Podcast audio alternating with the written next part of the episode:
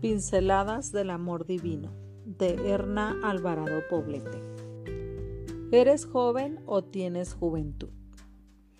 Hasta los jóvenes pueden cansarse y fatigarse, hasta los más fuertes llegan a caer, pero los que confían en el Señor tendrán siempre nuevas fuerzas y podrán volar como las águilas, podrán correr sin cansarse y caminar sin fatigarse. Isaías 40, 30, 31. ¿Te parece esta pregunta absurda? Entiendo tu extrañeza al escucharla, pues lo lógico es decir que quien es joven tiene juventud y viceversa. Sin embargo, se me antoja pensar que hay una diferencia notable entre estas dos maneras de expresarlo. La Organización de las Naciones Unidas define la juventud como la etapa que comienza a los 15 años y se prolonga hasta los 25.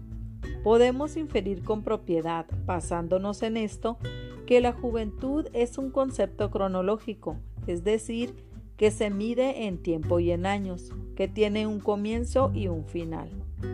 Quien sale de este rango de edad abandona para siempre la juventud para entrar sin retorno en la madurez. Esto tiene que ver con tener juventud y responde al irreversible ciclo de la vida. Ser joven, sin embargo, tiene que ver con la esencia personal. Es una actitud ante uno mismo y frente a los demás.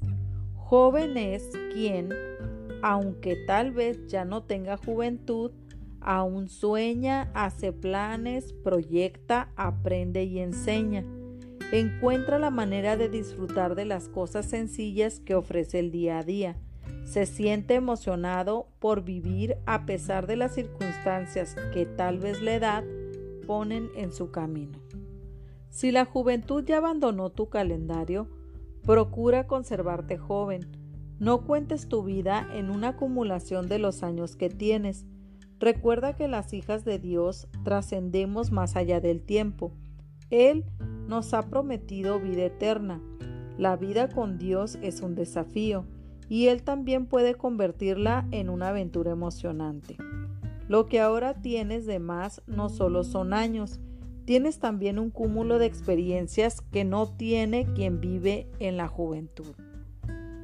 Querida amiga que ya peinas muchas canas, Yérguete como maestra del bien, enseña las mejores lecciones de tu vida, no te avergüences de tus errores, enseña cómo estos han ayudado a tu crecimiento y desarrollo cristiano. Quizá hoy alguien te llame anciana, si es así, no lo esquives. La ancianidad es el diploma que Dios te ha otorgado en reconocimiento a tu tenacidad, esfuerzo y valentía. Ser anciana no es una pérdida, lo que sí es una pérdida es tener juventud, pero no ser joven.